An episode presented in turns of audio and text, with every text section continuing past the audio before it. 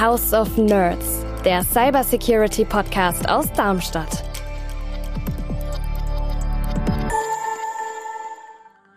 Cybersicherheit ist wie Radioaktivität. Ich spüre es nicht. Erst wenn mir die Haare ausfallen und die Zähne, werde ich, wird mir bewusst, dass es nicht so gut du hast war. so schöne Analogien. Als Unternehmen, wenn es ja strafbewehrt ist, will ich es ja auch recht, muss ich es ja rechtssicher machen. Ich muss ja nachweisen können, Ja, dass ich es auch gemacht habe. Also der Anruf kann es nicht sein. So, die E-Mail kann auch verloren gehen. Ich würde einen Fax schicken in Deutschland. Eigentlich heißt es ja so schön, Vertrauen ist gut, Kontrolle ist besser. Und da gilt eben nur Vertrauen ist gut, weil man eben die Möglichkeiten der Kontrolle nicht hat.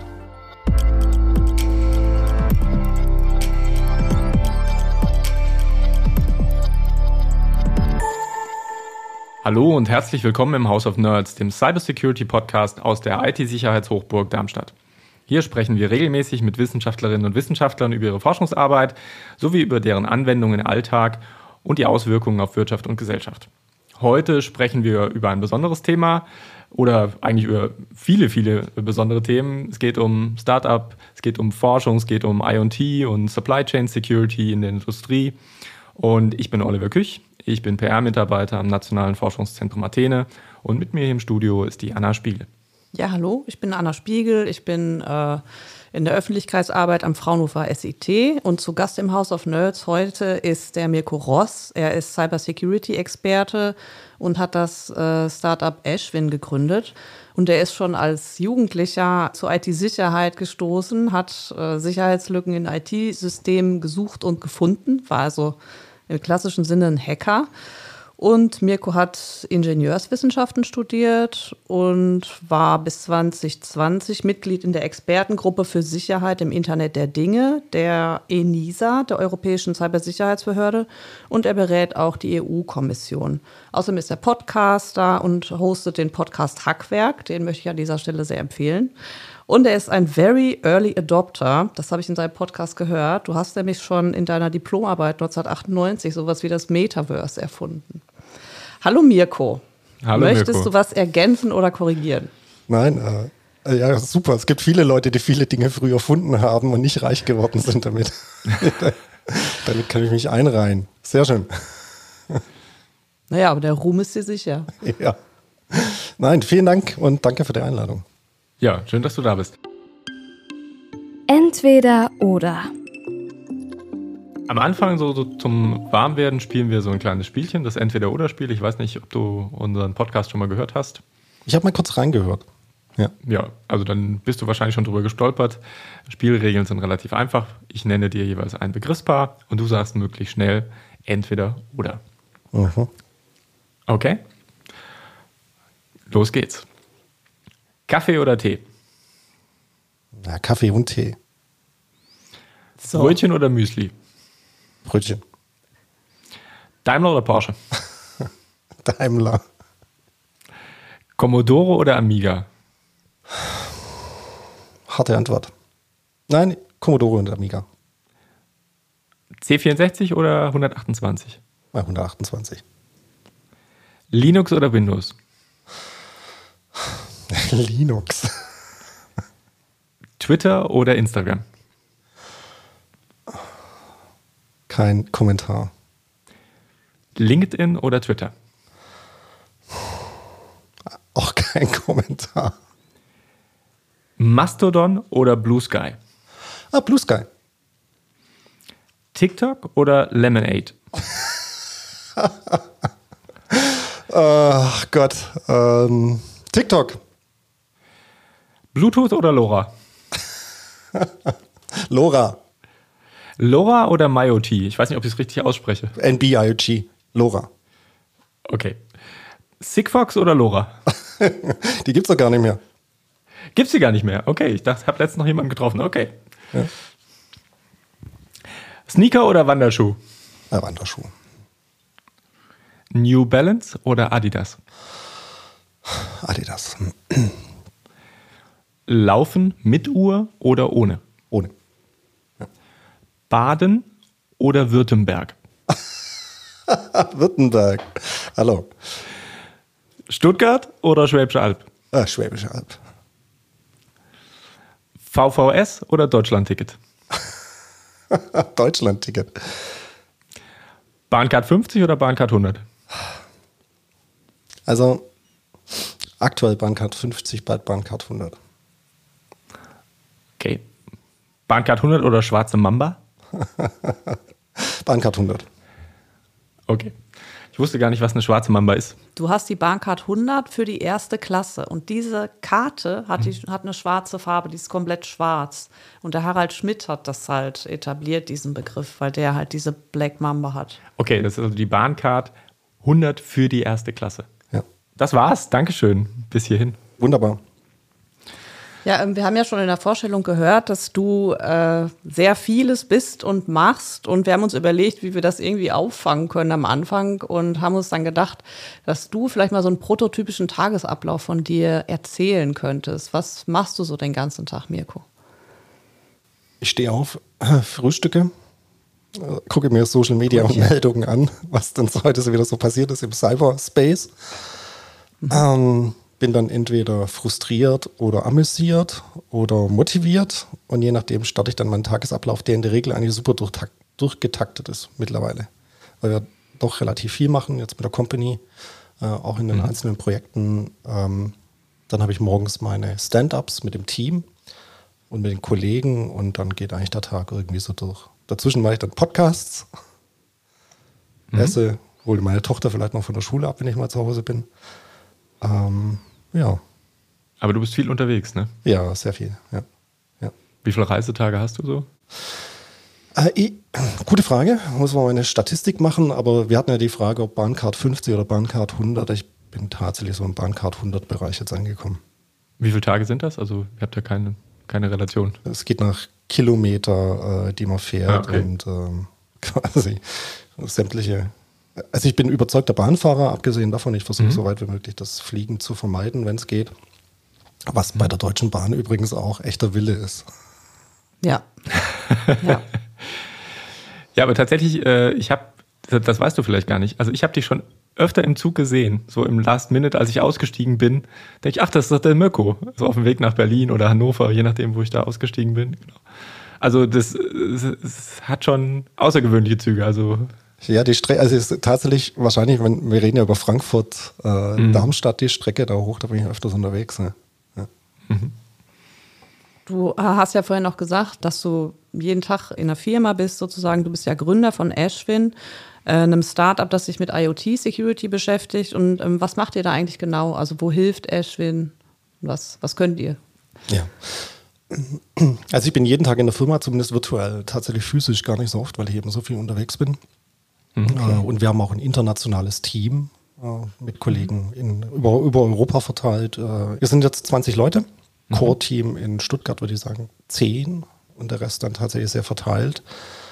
Und wir sind mal gestartet, Ende 2018 sind wir gestartet mit, dem, mit der Vision, dass das Internet der Dinge äh, ein Problem hat im Cybersecurity-Bereich.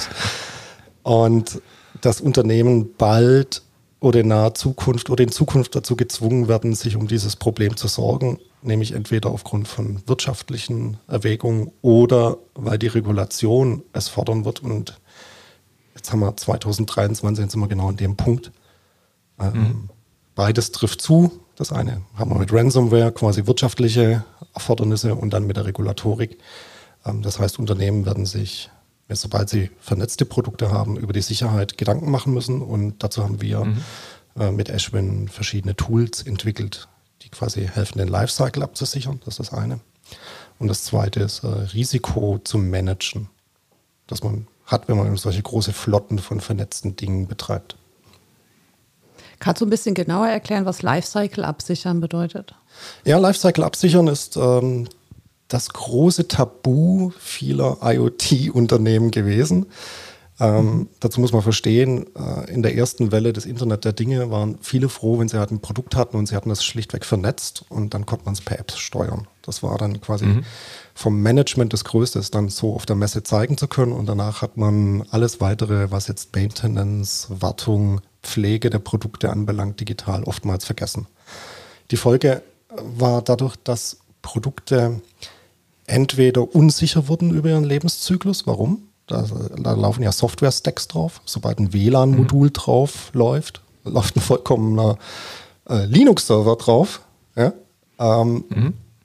Und ähm, das wurde einfach vergessen zu patchen und zu updaten. Und infolgedessen haben, infolgedessen haben wir eben sehr viele Botnets äh, gesehen und sehen weiterhin Botnets, die sich auf IoT-Geräte spezialisieren. Ähm, das ist das eine Problem. Oder das zweite Problem, was wir gesehen haben, ist, dass man eben feststellt, während, der, während dem Betriebszyklus, dass diese schönen PowerPoint-Folien, die mir mal mein Produktmanager gemacht hat, wie unser Unternehmen mhm. reich wird durch IoT, dass diese PowerPoint-Folien ähm, nicht so eingetreten sind. Und dann wird eben mhm. gekürzt. Und gekürzt kann eben sein, dass Produkte gebrickt werden. Dann wird eben der Cloud-Server im Hintergrund abgeschnitten. Und dann stehen die Kunden mit ihren teuren IoT-Geräten da und können sie als Buchstützen verwenden. Ähm, oder dass eben auch in Sicherheit eingespart wurde. Und das ist ein Lifecycle-Problem. Und ähm, mhm. das hat was mit Know-how zu tun, mit Betriebswirtschaft und mit fehlender Technologiekompetenz oder fehlenden Technologielayer. Und zumindest mit Ashwin bringen wir einen Technologielayer mit rein, wo wir sagen können, hört zu, wenn ihr eure Geräte über den Lebenszyklus sauber absichern wollt, wenn ihr Patch-Update-Management machen wollt, wenn ihr also diese Cyberhygiene, die da so mit drin steckt. Ja. Mhm. Wie hat sich das so entwickelt? Du hast ja schon gesagt, ähm, Cyberangriffe sind oft so ein bisschen ein Tabuthema. Das hast du jetzt, haben wir auch in deinem Social Media Feed äh, gesehen. Hast du, glaube ich, letztens auch einen Vortrag zugehalten dass sich da viele Unternehmen äh, dann nach einem Angriff oft in Schweigen hüllen und ihre Erfahrungen vor allem auch nicht teilen. Ja, und das ist tatsächlich ein Problem. Wir wollen ja heute über Lieferketten sprechen, so habe ich es ja verstanden. Mhm. Thema heute. Und mhm. das ist eben tatsächlich über Lieferketten. Und der Begriff Kette ist eigentlich auch nicht richtig, weil wir reden über Ökosysteme. Und ein IoT-Produkt ist halt in der Regel kein für sich geschlossenes Produkt, denn es ist ja vernetzt. Da hängt ein Cloud-Service dahinter, da hängt eine App dahinter, Ah, da hängen irgendwelche Data Analytics Service dahinter. Also mit in der Re Regel mit einer Reihe von Dienstleistern, die ja diese Services herstellen. Das heißt, es ist schon mal ein, ein Ökosystem an, das um das Produkt aufgebaut wird mit einer Lieferkette oder ein Ökosystem an Lieferanten. Und wenn eben einer mhm. kompromittiert wird, einer eine Schwachstelle hat, dann führt das eben dazu, dass vielleicht das gesamte System kompromittiert wird. Und das war vielen bislang nicht so bewusst, bis eben die Angreifer es erkannt haben. Das ist immer so, in, in der Cybersecurity sind die Angreifer eigentlich diejenigen, die... Die Innovatoren. Ja. bis die eben das erkannt haben und gesagt haben, das ist so prima. Ähm, ich muss vielleicht nur eine Entität in so einem Ökosystem äh, kompromittieren und damit kann ich bei ganz vielen Anbietern in die Produkte rein und die Schwachstellen ausnutzen. Und äh, genau das ist, was wir eben jetzt als sehr erfolgreiche Angriffsmethode sehen. So, mhm. damit gefährdet er halt alle in dem Ökosystem. Und das ist genau das, was wir eben feststellen. Und das ist ein Verhalten, das eigentlich nicht tolerierbar ist. Ganz einfach. Punkt, da müssen wir weg davon. Hast, hast du das schon kon konkret erlebt? Also gibt es ähm, anonyme, anonymisierte Beispiele, die du geben könntest, was das dann? Also wir haben ganz, wir haben ja genug Beispiele, wo man sagt, da wurde viel zu spät mhm. gemeldet. Also sag mal, SolarWinds Orion, ja, war so etwas. Mhm. Ähm, wir sehen, als tatsächlich, wenn man, wenn man durch die Social Media Feed scrollt oder die einschlägigen Quellen uns angucken, dann stellen wir fest, dass tatsächlich Meldungen immer viel zu spät in vielen Fällen erfolgen. Und nur auf Druck vielleicht. Oder, äh, also, oder es wird relativiert. Das haben wir auch ja ganz gern, dass man sagt, ja, war ja kein Cybersicherheitsvorfall, sondern war ein Update-Problem. okay, ja. Ah, okay. Ja, die Daten, die verloren gegangen sind, das war nicht so schlimm. Wir aber wir analysieren noch. Dieses Relativieren ist ein Problem, weil dadurch zu spät ähm, informiert wird und eigentlich allen im Ökosystem damit die Chance genommen wird, sich präventiv darauf einzustellen, dass da vielleicht was kommt oder dass da bereits was geschehen ist. Mhm. Und äh, um ein drastisches Beispiel zu nehmen, wir, wir sehen Cybersicherheit leider oftmals noch wie eine sexuell übertragbare Krankheit. Ja. Das ist eine schöne, schöner Vergleich. Super, echt. Ja, ja, Super Analogie, ja. Ich muss halt meine Partner informieren, mit denen ich Kontakt hatte, um sie zu schützen. Aber irgendwie ist es peinlich oder keine Ahnung. Äh, und man wartet viel zu lang. Das ist die fatale Situation. Gibt es denn auch Positivbeispiele aus der Vergangenheit, wo du sagst, also die Unternehmen XY, die haben das echt ganz gut gemacht, frühzeitig informiert und offen kommuniziert. Also ich denke, Positivbeispiele sieht man schon, auch dass Unternehmen informieren, ähm, die Schwierigkeit ist natürlich immer, wenn man in einem Cybersicherheitsvorfall ist, das ist eine chaotische Situation, überhaupt als Unternehmen selber den Überblick zu behalten, ist schwierig genug. Und dann offen und transparent und ausreichend zu kommunizieren, ist auch schwierig bei, bei all den Hürden, die man hat. Aber ich fand, ohne jetzt Namen zu nennen, dass es immer wieder jetzt auch gute Beispiele gab. Ja gut, also gerade die Namen hätten mich interessiert, wenn du mal ein, zwei. Bei uns gibt es die Firma Pilz, Industrie, mhm. Industrieanlagenhersteller. Der Thomas Pilz, mhm. der ist auch wirklich ein eifriger Verfechter, äh, seine eigene Branche aufzuklären darüber, dass sie etwas tun muss in puncto Cybersicherheit, weil halt die Firma Pilz tatsächlich über Ransomware stillgelegt wurde. Die hat aber sehr offen und sehr frühzeitig äh, mhm. informiert. Finde ich ein gutes Beispiel. Ja. Ist aber auch, eine, glaube ich, eine eigentümergeführte Firma. Ne? Das, ähm, als Aktienunternehmen hat man natürlich dann noch gewisse Constraints. Klar, da kommt dann Compliance. Genau. ja. Wie schätzt du denn das ein? Ähm, also wir haben jetzt über diese Problematik der Angriffe auf das Ökosystem oder Lieferketten äh, gesprochen. Ähm, aus deinen Erörterungen entnehme ich so, das sind vor allem die Hauptgefahr geht von softwarebasierten Angriffen aus. Oder wie siehst du das mit der hardwarebasierten Angriffsmöglichkeit? Ja, ist eine schwierige Diskussion, wenn wir über Hardware quasi sprechen. Also über was sprechen wir? Sprechen wir über Backdoors? Oder sprechen wir darüber, dass Hardware in sich ein, ein, Problem hat, weil vielleicht die Spezifikationen geschrieben wurden in einer Zeit, in der man nicht über Cybersecurity nachgedacht hat äh, oder äh, in dem die Protokolle einfach andere Anforderungen haben an die Robustheit? Das letzte würde ich sagen, das sind einfach Fehler, ne? Oder, oder ich sag mal, da, da, da gibt es jetzt neue Angriffsformen, die sind ja, ich, Angriffe wären jetzt für mich Sachen, die wirklich aktiv eingebaut werden. Zum Beispiel, dass man bei einem Hersteller ähm, das Chipdesign nochmal angepasst hat. Ja. Okay, genau. Backdoors. Ähm, ja, also die neue geopolitische Lage, die wir haben, die wir aktuell sehen, hat, glaube ich, nochmal mhm. die Awareness geschärft, dass es bestimmte wirtschaftliche Player gibt, die auch einen sehr engen staatlichen Bezug haben und staatliche Interessen da sind und die eine große Marktmacht haben in bestimmten Bereichen, äh, wo die Wahrscheinlichkeit doch relativ groß ist, dass man über Backdoors nachdenken muss, die eingebaut wurden. Und äh, ich sage mal, Backdoors einbauen in Hardware ist auch jetzt nicht irgendwie nur eine, eine Idee dieser Akteure, sondern da haben wir im Westen übrigens auch eine große Tradition, ja, was schwache was Schwächung von Kryptographie anbelangt und kryptografischen Backdoors. Also da, da, müssen wir uns auch ein bisschen an die eigene Nase fassen. Da haben wir, glaube ich, anderen Akteuren schon gute Blueprints gegeben. Aber äh, ja, also dieses Problem bestand schon immer. So, das besteht heute weiterhin, aber heute eben in dieser, in diesem weltweiten Sourcing, Sourcing, und da kommen wir eben wieder auf Lieferkette zu sprechen, mhm. hat es halt nochmal eine andere Bedeutung. Wenn ich eben ein Hersteller bin einer Komponente, die vielleicht Kommunikation macht und ich bin nur Zulieferer und ich weiß, von diesen Komponenten gibt es halt, die werden millionenfach verbaut, ver vernetzte Geräte und da gibt es halt weltweit vielleicht eine Stadt im Fernen Osten, die diese Komponenten hauptsächlich produziert. Wer guckt denn da drauf? Was passiert denn auf dem Hardware-Stack? Hm. Das können eigentlich nur die ganz großen Unternehmen, die die entsprechenden Auditiermöglichkeiten haben, die können da ganz genau drauf gucken. Die breite Masse des Mittelstandes und der Hersteller können das eben nicht, die müssen da eben vertrauen. Und eigentlich heißt es ja so schön, Vertrauen ist gut, Kontrolle ist besser. Und da gilt eben nur Vertrauen ist gut, weil man eben die Möglichkeiten der Kontrolle nicht hat. Du hast ja schon angesprochen, dass die Situation sich verändert hat. Ich glaube, da kann man jeden Tag die Zeitung aufschlagen und das wird einem dann bestätigt. Ähm, du hast auch die Regulatorik angesprochen, die sich ja in, aktuell gerade nochmal ähm, verschärft. Ähm, zum Beispiel die äh, NIS 2-Richtlinie, die jetzt ja ähm, nochmal die Mindestanforderungen für die Unternehmen neu definiert. Hilft das? Und ähm, was sind aus deiner Sicht besonders gute Punkte oder wo reicht es vielleicht auch noch nicht? Das ist eine gute Frage, ob Regulatorik hilft. Stellenweise ja. Also sie schärft auf jeden Fall schon mal das Bewusstsein. Das ist wichtig. Ähm, wenn wir uns NIS 2 anschauen und die ganzen Cyber-Security-Regulatoriken, die jetzt kommen auf europäischer Ebene, und das mit dem Cyber Resilience Act ja nochmal äh, zusätzlich etwas, dann würde mhm. ich sagen, ähm, was Regulatorik auf jeden Fall schon mal schafft, dass man über dieses Thema in den Chefetagen diskutiert.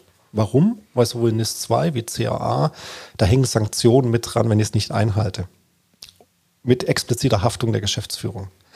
Das mhm. heißt, das Thema Cybersecurity, das vielleicht immer unten in der Entwicklung oder bei, bei Leuten war, die es gern gemacht hätten, aber nicht durften, vielleicht aus wirtschaftlichen Gründen oder anderen Gründen oder weil, weil quasi das Commitment der Geschäftsleitung fehlt, die haben jetzt auf jeden Fall eine Chance, das Commitment ihrer Geschäftsleitung einzuholen. Weil Geschäftsführer ungern haften für das, was sie machen. Ja, ich glaube, die Strafen sind ja auch gekoppelt an den Jahresumsatz des Unternehmens dann, ne?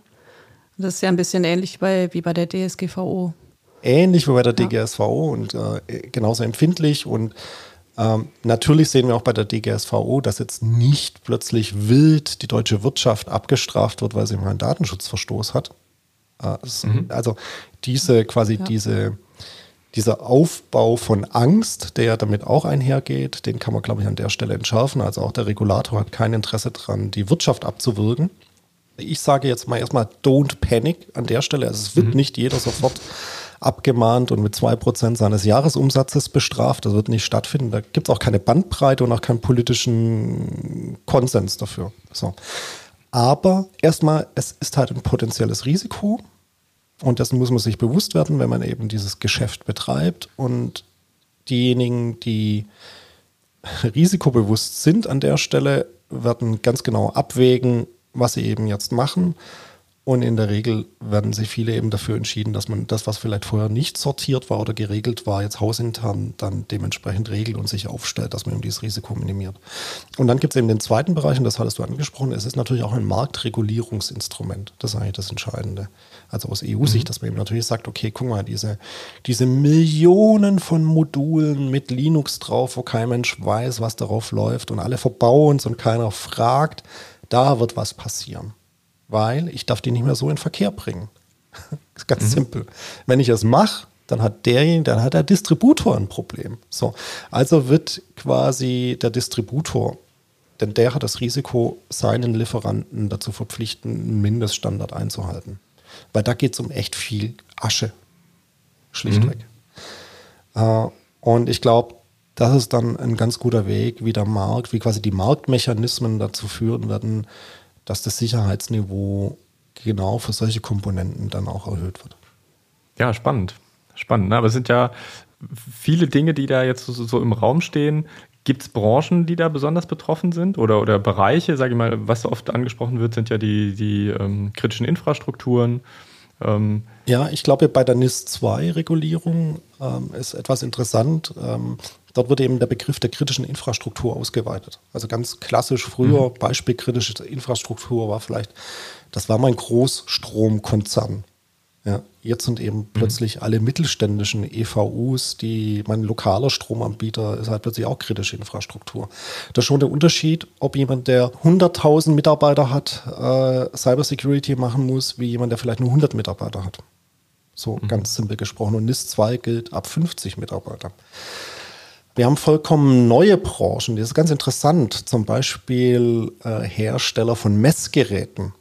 Ja, dazu gehören auch Uhren. Ja, auch der Uhrenhersteller wird kritische Infrastruktur sein. Ja, aber Uhren sind für viele Dinge zentrale Messeinrichtungen, weil ich brauche eine exakte Zeit. Ich gehe an mhm. meinen Smart Meter. Ich möchte mein, an meine lokale Ladestation, möchte mein Elektroauto laden. Dann brauche ich eine exakt funktionierende Uhr und eine exakt funktionierende Einrichtung.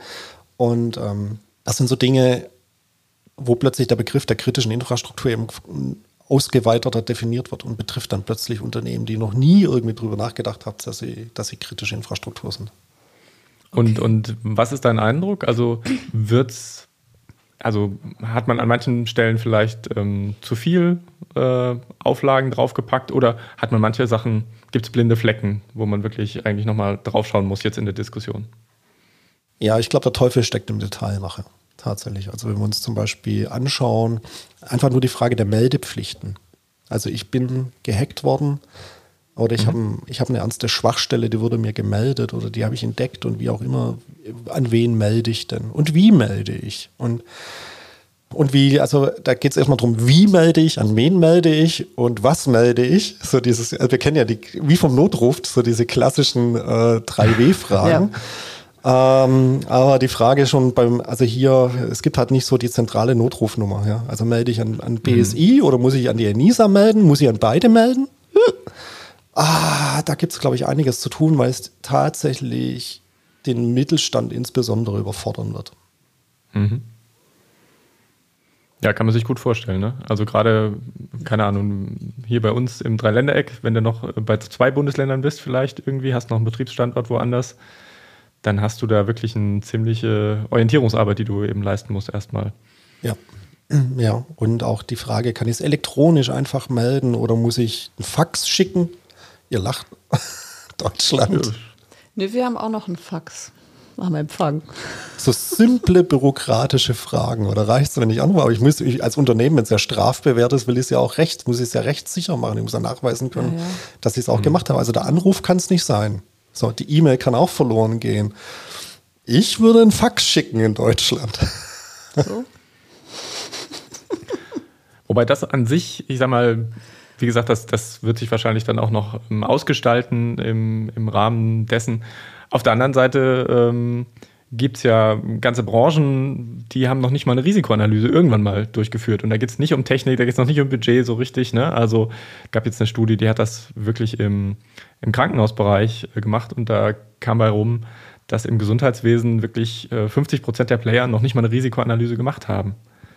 Das äh, ist natürlich die andere Seite, ne? Also so gar nichts machen. Nee, geht, geht nicht. Und das ist etwas, mit dem ja. wir uns gerade aktuell sehr intensiv beschäftigen. Also wir reden ja hier auch über Forschung. Wir haben sehr intensiv mhm. mit den Kollegen am MIT in, in, in Boston verschiedene Themen uns da angeguckt, insbesondere zur Risikoanalyse. Und wir verschneiden zum Beispiel unterschiedliche Parameter. Also wir sagen, Cybersecurity ist ja nur ein Parameter. So, wenn mhm. ich jetzt eine komplexe Produktionslandschaft habe, also ich nehme an, ich, ich betreibe ein großes Werk oder weltweit viele große Werke, dann kann ich nicht einfach patchen in vielen Dingen. Geht mhm. einfach nicht. Gibt es ganz, gibt's quasi faktische Gründe, warum ja. eine Anlage nicht patchen kann. Genau, weil deine Gewährleistung für die Maschine zum Beispiel dann erlischt, ne? Ja. Genau. Oder die Maschine ist so alt, da gibt es gar keine Patches mehr. Oder ich muss erstmal den Hersteller bitten, dass er den Patch einspielt, weil ich es selbst gar nicht machen kann, zum Beispiel. Da läuft Windows 3.11 drauf, ohne Scheiß. ja. Die Maschine ist halt so unique und die kann man auch nicht einfach ersetzen. Da kann ja. die IT-Abteilung sagen, ja, sorry, aber da muss halt, was weiß ich, Windows irgendwas drauf laufen und nicht Windows 3.11. Geht halt nicht. Ja? Geht nicht. Punkt. Das heißt, man muss eine andere Risikobetrachtung machen, wie nur, welche Schwachstellen habe ich, also von welchen Schwachstellen kenne ich denn im Sinne von CVEs, also Vulnerabilities, Software mhm. Vulnerabilities. Mhm. Dann gibt es viele Anlagen, da kann ich den Software-Status überhaupt gar nicht ermitteln, weil ich keinen Zugriff drauf habe. Der Hersteller lässt mich nicht. Aus irgendwelchen IP-Gründen oder mhm. geschlossene Systeme. Ich weiß gar nicht, was für Software-Stacks da laufen. Das heißt, ich muss eine andere Risikobetrachtung machen. Und für solche Typen von äh, Unternehmen, die so etwas, die diese Probleme haben, die müssen sich halt angucken, okay, was ist denn das operationale Risiko beispielsweise?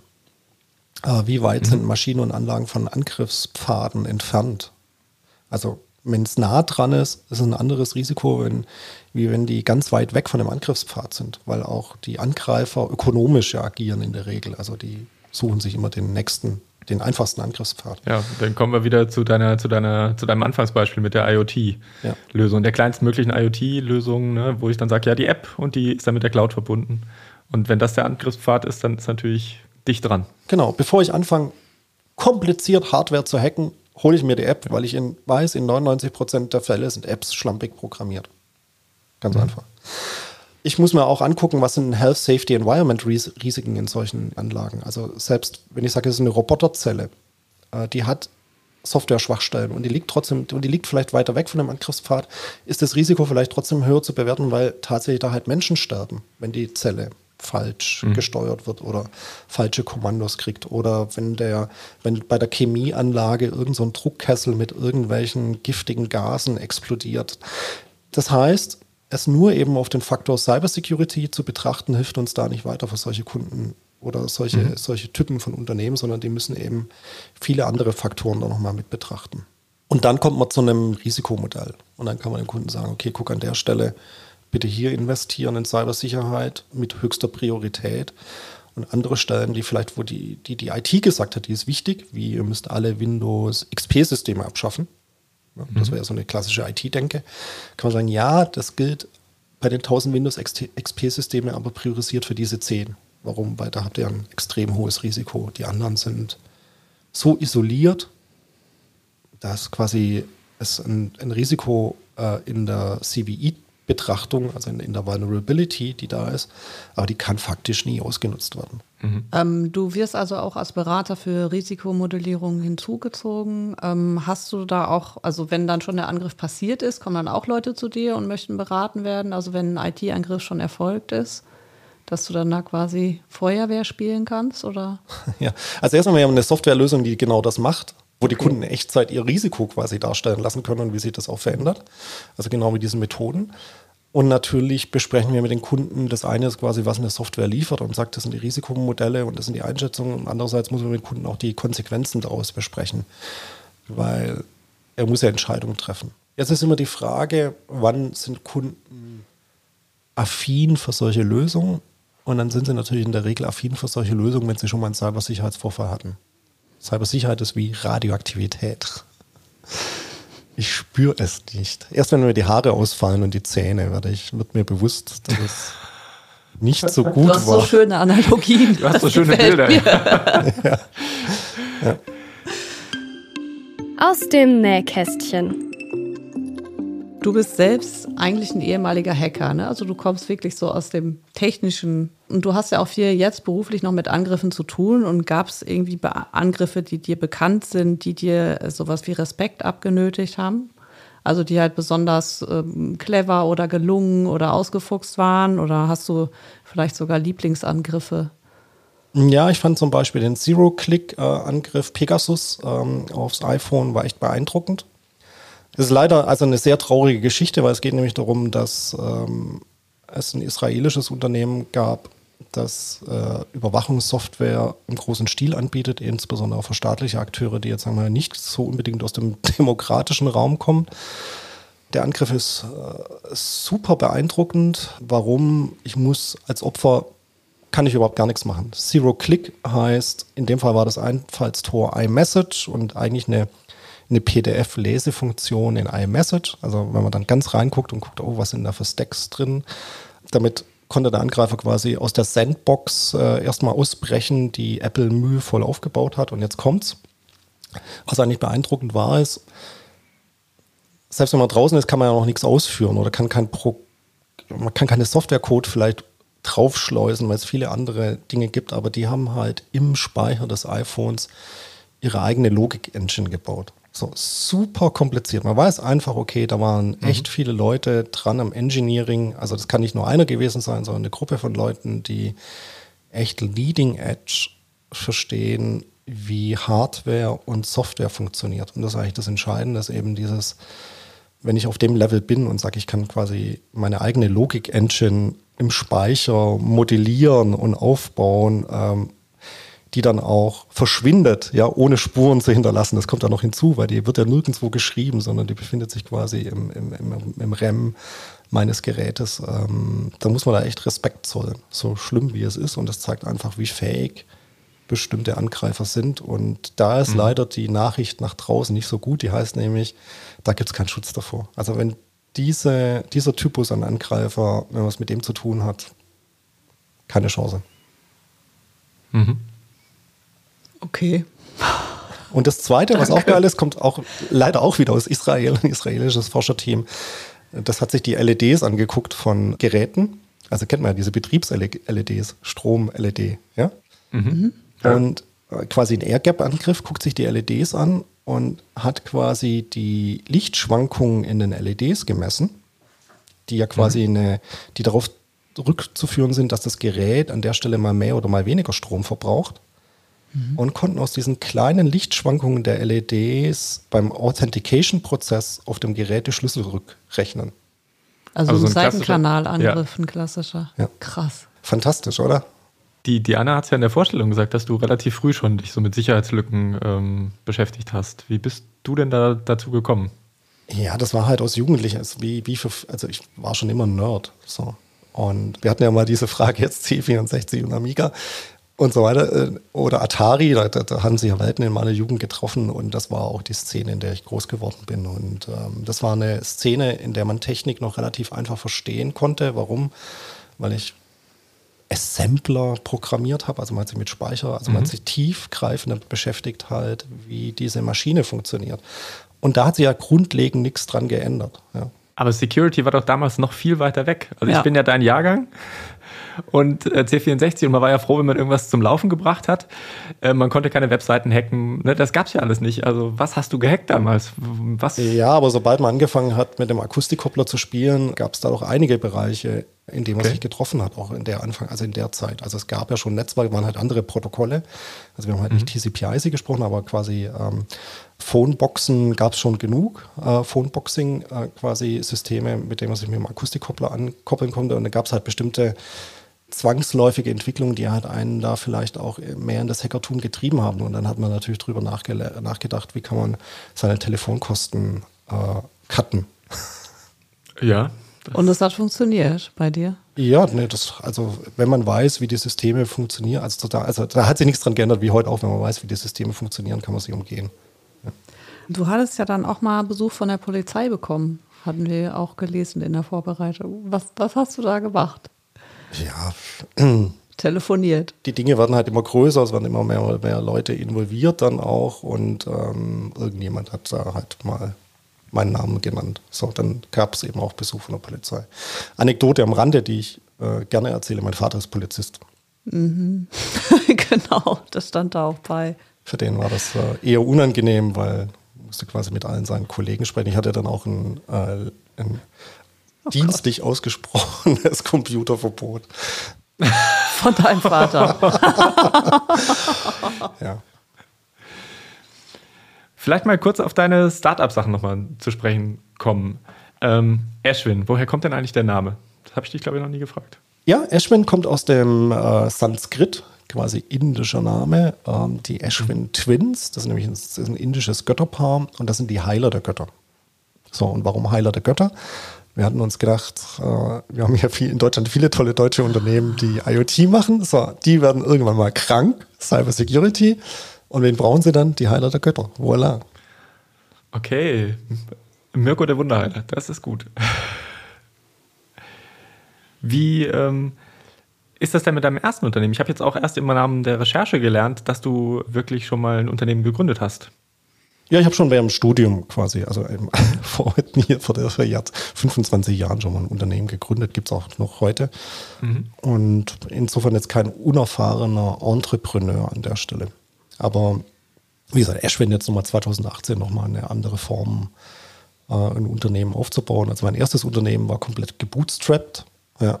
Und jetzt haben wir ein Unternehmen, in dem auch Venture Capital investiert ist und in dem wir Investoren haben. Das ist nochmal eine andere Art und Weise, wie man Unternehmen baut. Ja, da, und da frage ich mich dann oft, wenn ich dann deine Posts lese, auf LinkedIn zum Beispiel, wo du äh, über neue Forschungsprojekte auch erzählst, ich denke, okay, was, was sagen die Investoren dazu, wenn ihr Forschung macht? In meinem Kopf würde der klassische Investor eigentlich sagen, kümmere dich ums Business. Wir haben äh, wir es geteilt. Also wir haben bei uns bei Ashwin, wir haben klar, wir haben die, die Business Unit, Sales, Marketing und Produktentwicklung und Produktunit. Und wir haben mit Ashwin Labs äh, eine eigene Forschungsunit aufgebaut. Ich muss sagen, ja, wie gesagt, 20 Leute, das hört sich jetzt irgendwie größenwahnsinnig an, aber das ist die Struktur, mit der wir auch wachsen wollen. Äh, und die funktioniert sehr gut. Und aus Sicht der Investoren alles top. Warum? Weil wir in den Ashwin Labs das IP generieren. Ja, Patentanmeldung beispielsweise. Weil wir sehr frühzeitig uns mit Technologien beschäftigen können, die uns ein Alleinstellungsmerkmal am Markt bringen oder die den Product Market Fit erhöhen und so weiter. Also ja, wir haben ein sehr enges Forschungsnetzwerk. Also ich hatte ja zum Beispiel eingangs gesagt, dass wir mit dem MIT in Boston zusammenarbeiten. Ähm, Habt ihr jetzt auch mit dem BSI, glaube ich, eine große Ausschreibung gewonnen? Genau, wir haben jetzt äh, Ashwin selber, war quasi ein Lead und wir haben jetzt Forschungspartner mit hinzugenommen, äh, unter anderem zwei Fraunhofer-Institute und das KIT in Karlsruhe und auch das MIT, äh, um es international quasi nochmal Spitzenforschung da reinzubringen. Und äh, das ist toll, weil ähm, wir auch merken, dass dann, wenn jemand so, wenn man Leute hat wie das BSI oder sowas, die das reviewen und sagen, boah, wir finden das spannend, dann äh, ist das schon auch ein, da, da sind wir in einer guten Liga angekommen, weil das BSI ist natürlich für mich schon der, der Benchmark. Ja. Also Anerkennung vom B- BSI oder zumindest wenn das BSI sagt, ja, das ist interessant, macht mal, kann es in der Cybersecurity, zumindest in Europa, liegen wir da relativ weit vorne, was, was die Liga anbelangt. Und das macht mich stolz, weil das funktioniert nur über diese Forschung und diesen Charakter. Mhm. Und das macht mir noch in mehreren Richtungen stolz, weil ich halt glaube, wir sind, und, und das war auch etwas, wenn wir, wenn wir uns Startup Secure angucken und die Arbeit in Deutschland, dass wir viel zu lange nicht verstanden haben, dass wir eine exzellente Cybersecurity-Forschung in Deutschland haben oder in Europa als Landschaft. Also wir, wir mhm. tendieren immer nach Übersee zu gucken oder nach Israel. Und da gibt es auch exzellente Forschung, keine Frage. Aber warum gucken wir so weit, wenn doch viele Dinge vor der Haustüre liegen und es wird halt nicht wahrgenommen? Ja, da mhm. rennst du bei uns offene Türen ein. Genau, das ist das Mantra, äh, das genau. wir schon, schon lange spielen. Aber es ist immer noch ein Problem. Mhm. Ich würde gerne noch mal kurz aufs BSI zu sprechen kommen, beziehungsweise Behörden allgemein. Was für eine Rolle für euch als Unternehmen, aber vielleicht auch für alle Startups oder KMUs im Cybersicherheitsbereich spielen Behörden? Schwierige Frage. Wir haben uns übrigens von Behörden ganz lang weggehalten. Mhm. Wenn wir uns die Evolution quasi jetzt von 2018 anguckt, haben uns, wir haben zwei Dinge gemacht. Wir haben uns von Großunternehmen ferngehalten und von Behörden. Warum? Weil quasi von Startup Großunternehmen und Behörden unmögliche Kunden eigentlich sind. Man kommt quasi durch kein Kriterium des Einkaufes durch und im besten Fall macht man einen kleinen Pilot und das war es dann aber auch. Deswegen sind es eigentlich für Startups keine guten Kunden. Äh, in der Frühphase. So, jetzt sind ja wir ein Startup, das eigentlich so eher in der Scale-Up-Phase jetzt quasi, so zwischen Startup-Scale-Up-Phase, also ich würde sagen, also wir gehen in Scale-Up. Da ist es was anderes. Da kann man sagen, okay, da gibt es genug Indikatoren, Street Credibility, quasi aus Sicht einer Behörde oder eines Großunternehmens, mhm. dass man sagt, die kann man, da kann man auf den Einkauf quasi, das kann man bestellen, das Produkt. Aber dazu muss man halt im Reifegrad fortgeschritten sein. Deswegen für diejenigen, die ganz früh dran sind, also die quasi in der, in der Pre-Seed-Phase sind oder Seed-Phase als Startup, glaube ich, würde ich eher einen Bogen drum machen.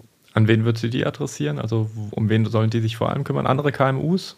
Also die sollten gucken, dass sie eher an Unternehmen rantreten oder Strukturen rantreten, die schnelle Entscheidungen treffen können. Das können KMUs sein, Mittelstand, ähm, ich würde quasi von diesen ganzen Großstrukturen die Finger weglassen. Der Nerd-Faktor. Ähm, ja, du hast es ja vorhin auch selber angesprochen. Äh, du siehst dich als Nerd. Ähm, was macht dich denn genau zum Nerd? Ja, also das Publikum kann das ja nicht sehen. Wir sind gerade im Videocall und hier hinter mir sind. Genau, das sind die Star Wars-Modelle, ja. ja. das Ghostbuster-Mobil. Das ist natürlich, mir gefällt die Nerdkultur. Warum gefallen mir Nerds? Und das trifft auch für mich zu. Im Alter von 14 war ich tatsächlich, ich war auf dem Schulhof der größte Loser. Ja. Ja, ich war der größte Loser, auf, pickeliger, der pickelige Nerd auf dem Schulhof. Meine Freunde waren nur Nerds. Ja. Wir haben total abgekackt auf dem Schulhof in dem Alter. So, jetzt heute in der Reife, die ich erreicht habe, in meinem Wissen, kann ich zumindest sagen, dass alle die Schulhof-Kings damals aus meiner Sicht alle die Loser sind, ja, und die Nerds halt tatsächlich zu großen Teilen äh, die Welt erobert haben und das gefällt mir. Das zeichnet mich für einen Nerd aus. Äh, bist du besonders Star Wars-affin? Also du, man sieht die Modelle oder? Ja, ja, ja, natürlich. Ich bin ja ich bin mit Star Wars groß geworden. So, und jetzt gehen wir auch ganz tief in das Nerdtum. Natürlich mag ich nur die Classic-Teile. ja, die neuen finde ich total lahmarschig. So, ich begeistere mich jetzt für Dune. So, ich freue mich, wenn im Herbst dann Dune 2 rauskommt. Ja, freue ich mich auch schon drauf erste war sehr gut. Das Sounddesign war fantastisch, fand ich. Super. Ja. Tatsächlich eine, eine der besten Science-Fiction-Verfilmungen seit Jahrzehnten. Und äh, natürlich finde ich das Marvel Universe geil. So, das sind alles keine tief für, für alle cineastischen Freunde da draußen. Wir reden hier nicht über tiefgreifende Verfilmungen wie das weinende Kamel. Guardians of the Galaxy ist geiles Popcorn-Kino. So intelligent übrigens auch. Mit viel Humor, mit sehr viel Humor. Genau. Das ist doch super Unterhaltung, ja. Das, ja. das freut den Nerd und dann ist es dystopisch. Das freut mich natürlich auch immer. Also wenn wir jetzt mal über, wir reden ja hier über Cybersecurity und Zukunftsvisionen und so weiter. Natürlich zelebriert das Nerdtum auch die Dystopie. Also keine Ahnung warum. Also wir sind, wir sind ja quasi die Gothics der Technologie. Ja? Mhm. Und, bei, und ähm, fasziniert Ist aber auch wichtig, weil, glaube ich, nur wenn man sich mit Dystopien beschäftigt, kann man, in der, kann man schauen, was man im Hier und Jetzt anders machen kann, dass es nicht in diese Szenarien geht. Am Abschluss habe ich noch so einen Tipp äh, oder eine Frage, ob du Tipps hast fürs Bahnfahren, weil du bist so viel unterwegs, glaube ich. Du bist echt, ja, und du bist so mobil, wo ich denke, fürs mobile Arbeiten, Tipps fürs mobile Arbeiten. Also generell ist mein Tipp, äh, keine öffentlichen Netzwerke zu verwenden und auch nicht das Netzwerk der Bahn, sondern ich verwende mhm. immer mein eigenes Netzwerk über mein eigenes Smartphone, egal wie. Und bei der Bahn ist es wurscht, weil da ist quasi einfach technisch gesehen das eigene Smartphone-Netzwerk genauso zuverlässig wie das der Bahn. Mhm. Das ist tatsächlich ein praktischer Tipp. Das zweite betrifft ähm, USB-Stecker und Ladeinfrastruktur. Ja, schaut ja. halt immer, dass ihr eure Energieversorgung so weit wie möglich autonom selber äh, habt. Nutzt nie irgendwelche öffentlichen USB-Ladeangebote. Mhm. Guter Tipp. Vielen Dank. Ja, damit jo. wären wir durch. Magst du noch irgendwas sagen? Haben wir irgendwas vergessen? Genau. Möchtest du noch was ansprechen? Nein, vielen Dank für die Einladung. Ich freue mich drauf dann, wenn die Sendung abgemischt ist. Und wie gesagt, äh, ihr werdet ja Shownotes haben äh, für alle die, die sich interessieren. Auf Guckt halt einfach drauf, äh, was weiß ich, folgt, genau. folgt, könnt mir gerne folgen, dann seht ihr ein bisschen, was, was mich sonst noch so umtreibt und was ich mache. Und Star Stables. Star Stable und wir sehen uns auf Star Stables. Ja. Genau. genau. Ja, herzlichen Dank, dass du bei uns da warst. Äh, wir nehmen uns die Freiheit raus, dich vielleicht nochmal einzuladen. Gerne, ja. Und ja, ansonsten sieht man dich, glaube ich, ähm, bei vielen Veranstaltungen im Security-Bereich, wer da unterwegs ist. Und ich freue mich auf jeden Fall schon, wenn wir ja, uns wieder treffen Zug. demnächst. Oder im Zug, genau. Vielen Dank, danke. Ja, danke, Mirko. Mach's gut, Mirko. Mach's Tschüss. Gut, ciao. Ja, und wir sind damit am Schluss. Danke auch bei allen Beteiligten. Bei dir natürlich, Anna. Danke. Bei unserer Social Media Redakteurin Caroline Strobin, bei der Evelina Winkler, unserer Videoredaktion und auch bei unserer tollen Stimme, die uns immer wieder die Jingles einspricht. Ja. Die Saskia Künstler ist das in Saskia Berlin. Künstler. Genau. Und genau. danke auch an dich, Oliver. Ja, wir freuen uns äh, über Themenvorschläge und Feedback äh, zu den Sendungen, unter, die man uns per E-Mail schicken kann an podcast.sit.fraunhofer.de. Dankeschön fürs Zuhören und hoffentlich bis zum nächsten Mal. Macht's gut und bleibt sicher.